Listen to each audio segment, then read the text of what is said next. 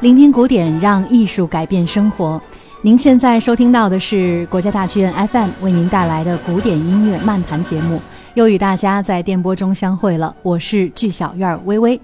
不知道大家发现没有啊？其实我们今天的节目是有那么一点特别的，因为今天的节目是二零一九年的最后一期网络电台节目了，所以在这样一个辞旧迎新的时刻。我们特别开心的在节目中请到了我的同事，同样也是剧小院的一员，建叔。大家好，薇薇你好，建叔，今天我们要和大家一起来聊一聊有关于维也纳新年音乐会的趣闻。嗯，说到维也纳呢，其实我们都知道它是非常浪漫的世界音乐之都，所以每到辞旧迎新的时刻，都会上演新年音乐会。嗯，但是我一直有一个小小的疑问，想要请教建叔，为什么维也纳的新年音乐会在世界上如此的知名？嗯，这个问题我觉得问的非常好，因为呃，它其实潜意识当中包含了另外一个话题，就是呃，新年音乐会不只是有维也纳新年音乐会，在全球各地都会有很多不同风格的新年音乐会在上演。那么维也纳新年音乐会为什么显得这么的有名，这么的突出呢？呃，我觉得还是有很多方面的，比如说。它从历史上来说，还是持续时间最悠久的呃一个音乐传统。呃，如果我们从一九三九年正式的第一届维也纳新年音乐会上演，然后从二战之后不间断的一直持续到今天，呃，也有差不多八十年的历史了啊。那么另外呢，就是它的音乐会的演出水准，毫无疑问是世界上最高的之一，因为它的乐团。啊，大家非常熟悉的维也纳爱乐乐团，就一直是我们每个喜欢古典音乐的人提到顶级交响乐团的一个代名词。啊，包括他的作品，施特劳斯家族的这个舞曲作品，啊，就是各种各样的元素吧。包括他的演出场地，维也纳金色大厅，啊，就是这些元素融合在一起，再加上现在的这个唱片啊、电视转播啊这些渠道，都会让它成为一个。呃，最著名的或者说影响力最大的这样一个音乐品牌，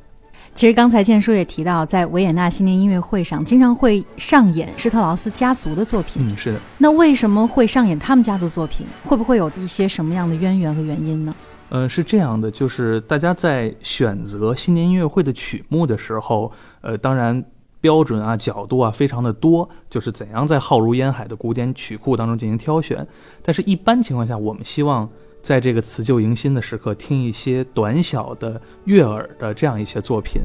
那么，对于维也纳爱乐乐团来说，他们刚好就有一个属于自己城市的这样一个音乐名片，那就是约翰施特劳斯家族，就是父子两代四人啊，老约翰施特劳斯，还有他的三个儿子小约翰、约瑟夫和爱德华这四个人。呃，那么他们都是呃生活在主要生活在十九世纪的。这个土生土长的奥地利维也纳人啊，而他们呢就创作了大量的动听的这个音乐精品，所以这样一来呢，就是我们既能演奏我们城市当中的音乐，同时呢，它的曲目量。包括质又足够支撑这个音乐传统持续下去，那我觉得这就是一个完美的组合了。就是维也纳乐团选择了施特劳斯家族的作品作为新年音乐会的主体。嗯，那像每年的新年音乐会上有没有什么保留的曲目？是的，就是熟悉新年音乐会的朋友们应该会知道，每年有两部音乐作品是每年一定要在新年音乐会上上演的，也就是他的最后两首曲目——小约翰施特劳斯著名的。蓝色多瑙河圆舞曲啊，这个也是世界名曲，被称为奥地利的第二国歌的啊，这样的一个作品。还有最后一部作品就是老约翰施特劳斯的啊，非常的欢快热烈的拉德斯基进行曲啊，这两部作品是作为呃加演曲目固定出现的啊，那么。其他的一些作品，比如说他们父子两代有一些同样很核心的作品，比如《皇帝圆舞曲》《春之声圆舞曲》《蝙蝠序曲》这样的作品，呃，也是上演的频率比较高啊，但是就不在固定上演的这个范畴之列了。那接下来就让我们一起来欣赏一段由小约翰施特劳斯创作的《蓝色多瑙河》。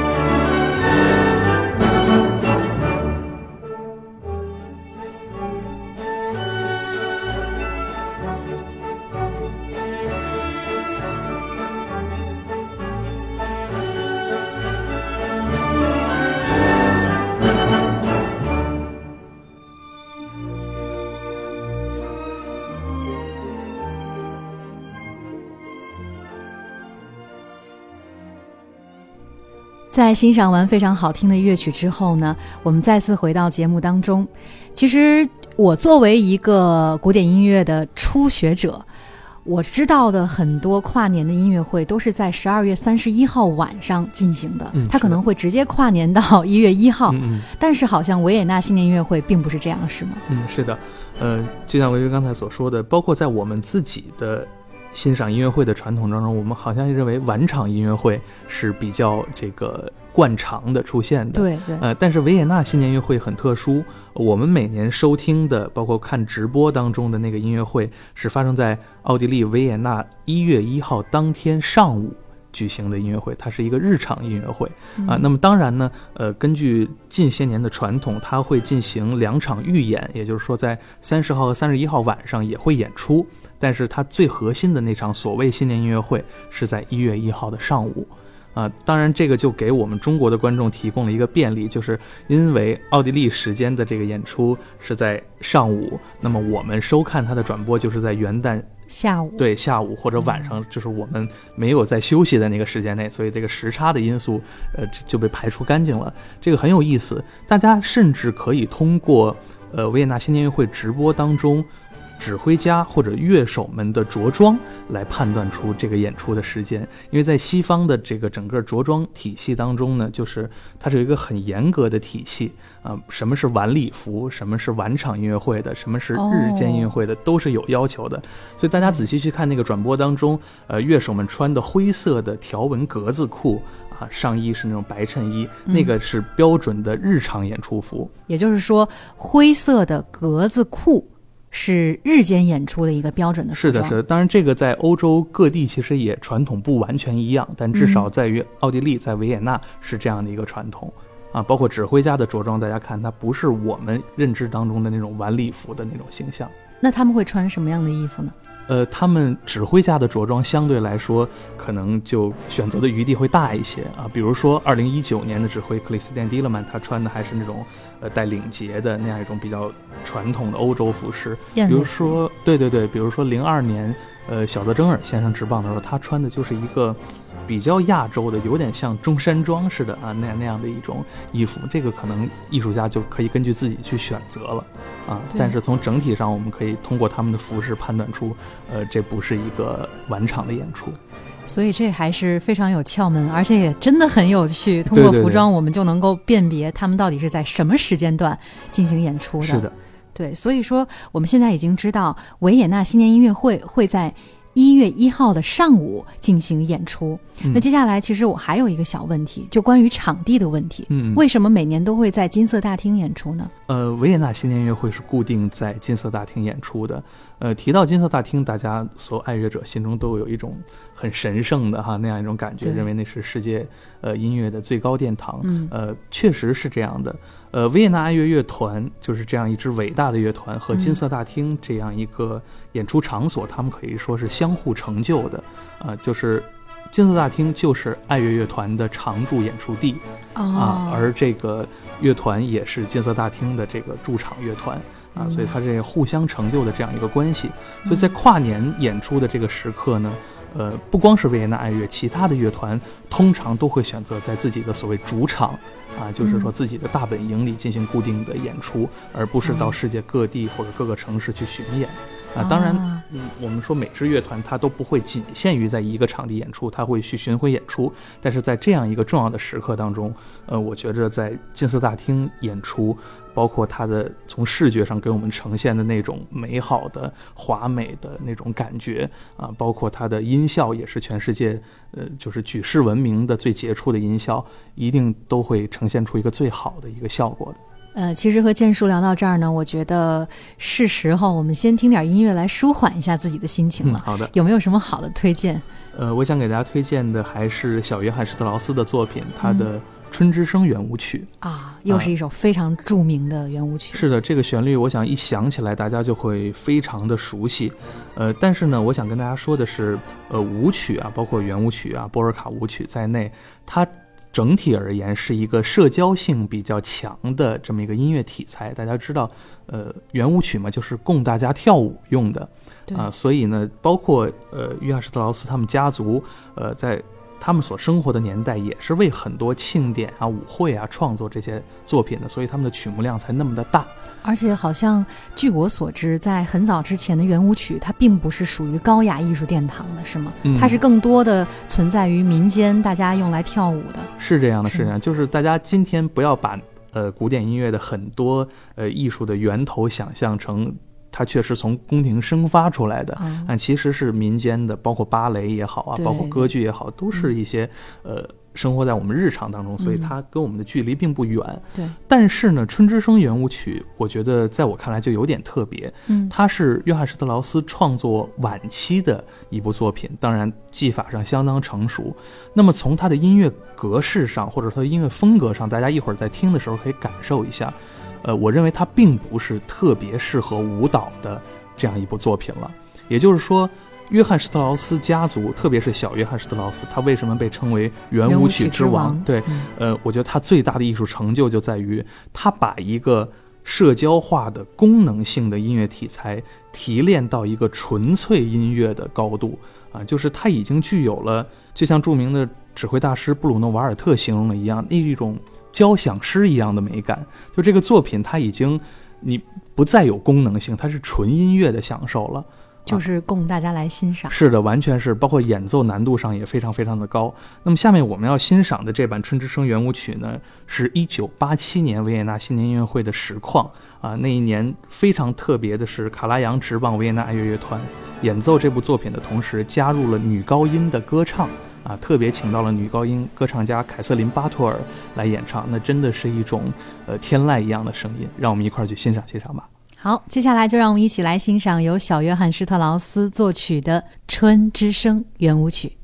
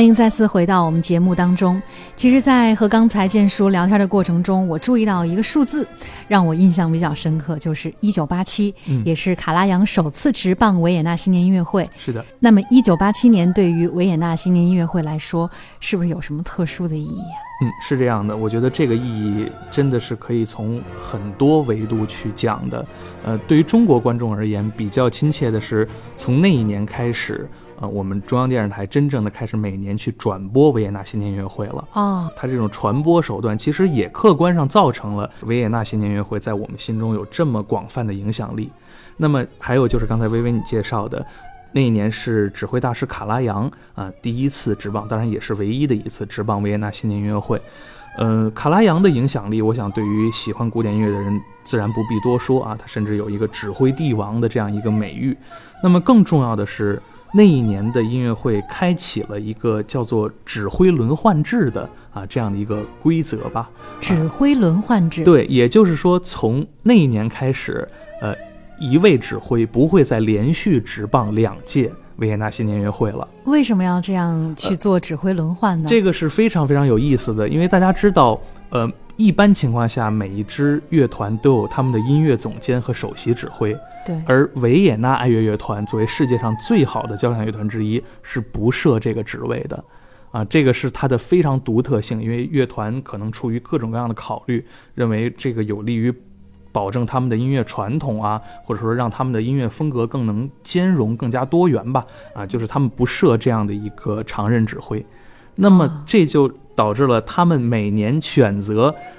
指挥家这个标准是相当相当高的，是由乐团自己去投票，大家的意向啊，去确定下一年的新年音乐会的指挥是谁。由八七年正式开启的这个制度，也让新年音乐会无形当中变成了一个指挥大赛啊，或者说这种世界顶级指挥家的 PK 啊，就是至少在乐迷心中带有了这样的一种性质。呃，那么我们经常有乐迷会去聊天，会讨论说，哎，你说一个指挥对于一个乐团来说能意味着什么？我想通过对比啊，聆听多年的维也纳新年音乐会，大家可以非常明确地感知到一个指挥对于一个乐团来说有多么的重要。同样是一个蓝色多瑙河圆舞曲，可能五位指挥能把它演出五种风格啊，这个就是我觉得那一年新年音乐会最重要的意义之一吧。从八七年开始到今年超过三十年的时间里边，可能我们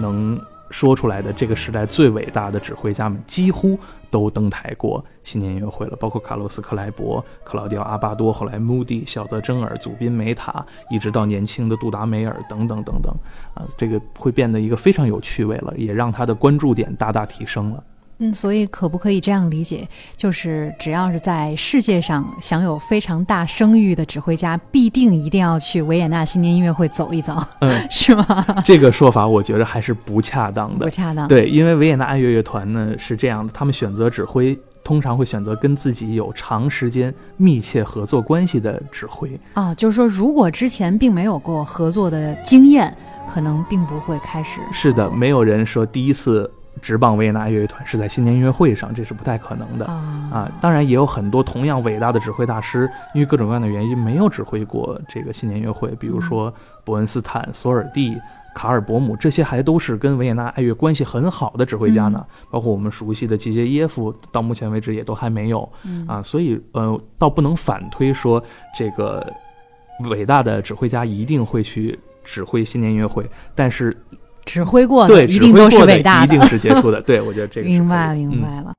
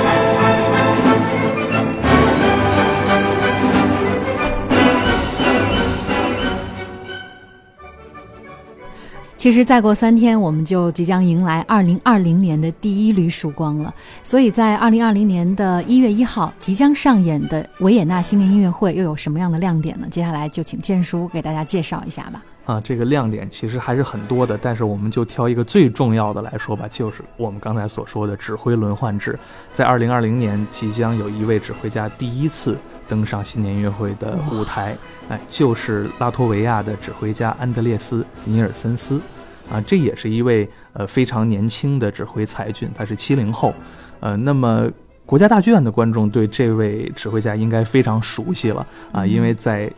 二零一九年，他刚刚率领着德国杰出的莱比锡格万特豪斯管弦乐团啊，嗯在大剧院演过两场非常非常精彩的音乐会，所以他的这个指挥艺术，应该说在他的同代人当中是非常呃拔尖儿的，很多嗯。乐迷都非常非常的喜欢他。嗯。他的老师也是呃拉脱维亚的指挥大师，也是曾经三度执棒过维也纳新年音乐会的马里斯·杨松斯大师。所以说这样一来呢，师徒两人就都登台新年音乐会了。师承的关系。对，这就是一种传承。这种传承在新年音乐会的历史上曾经也出现过，哦比如说我们大家熟悉的小泽征尔大师，嗯他其实就是卡拉扬的学生。对对对，哎，所以他零二年登台的时候也选择了很多八七年卡拉扬老师啊演绎过的曲目。嗯，对，近一个世纪以来，维也纳爱乐乐团用音乐来欢迎新年的到来。无论时代沧桑，人事变迁，维也纳新年音乐会的核心始终不变。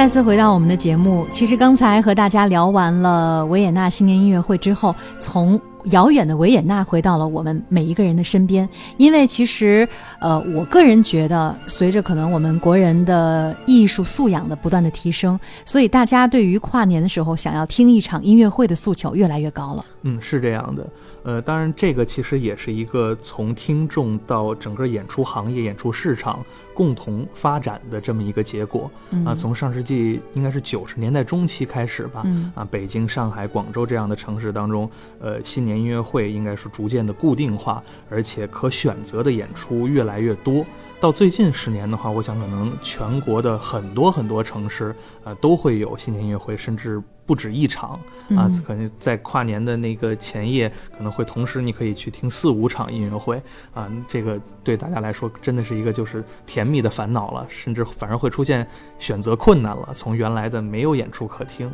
嗯，我可以说这是一种人们对新的生活美好向往的一种仪式感吗。那是肯定是这样的啊，就是我们每个人对美、对于艺术，他都会有很多的追求啊。那这种追求呢，会在就像微微你刚才所说的，以一种仪式感的方式啊嗯迸发出来。我觉得这是一个很有意义的事情。嗯，好，那在今年国家大剧院即将上演的新年音乐会系列，到底有哪些精彩的乐团以及精彩的曲目要上演呢？接下来也请建叔为我们介绍一下。呃，这个真的是很难啊，两三句话给大家介绍清楚。呃，因为就像刚才所说的，我们从最开始的一个城市，呃，有几场音乐会，现在已经变成了一个演出场地就有这么多的音乐会了。呃，在国家大剧院的这个新年和新春档，因为今年过年也比较早，对，啊，这前后一个月的时间里吧，呃，有非常多精彩的音乐会上演。啊，嗯。比如说有我们国家大剧院管弦乐团啊，在元旦当天一月一号啊嗯上演的这个北京新年音乐会啊，嗯可以说是名家名曲极多啊，而且是它的风格是融汇中外的，既有嗯经典的这个交响曲作品，同时还有一些呃民乐作品啊哦在上演。这个音乐会是值得期待的。当然，我们的古典音乐频道也会对这场音乐会进行直播，嗯在一月一号的晚上七点半啊，希望大家准时的收看。那么在此前的一天，十二月三十一日的晚上啊，我们这儿就会有一个也是延续了很多年的一个传统，就是迎钟声音乐会，由中国国家芭蕾舞团交响乐团啊，在大剧院带来的，它会从三十一号跨年跨到一号啊，完成这个敲钟的仪式。对，而且他的这个演出开始的时间也非常的特别，是的，是的，他应该是三十一号的晚上十一点。对啊，以这个是很有意思，所以我觉得，呃，特别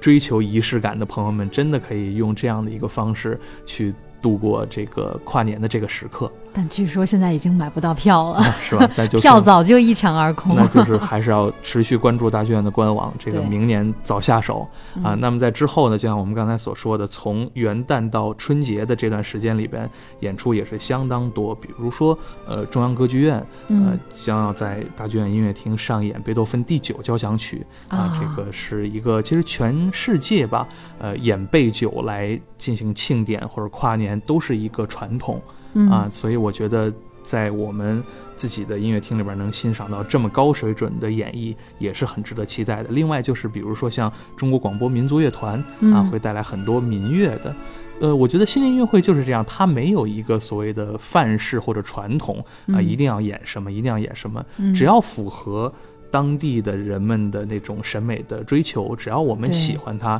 能够带给我们这种新年的愉悦感，我觉得嗯都会是好的音乐会。啊，嗯所以我觉得，呃，大家可以就像刚才所说的，关注国家大剧院的官网，那里边一定会找到一款适合您的音乐会的。对。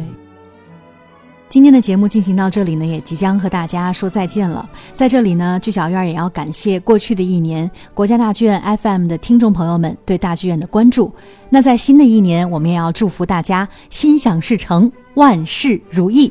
在节目最后，就让我们一起来欣赏由传统二胡名曲改编的弦乐作品《良宵》。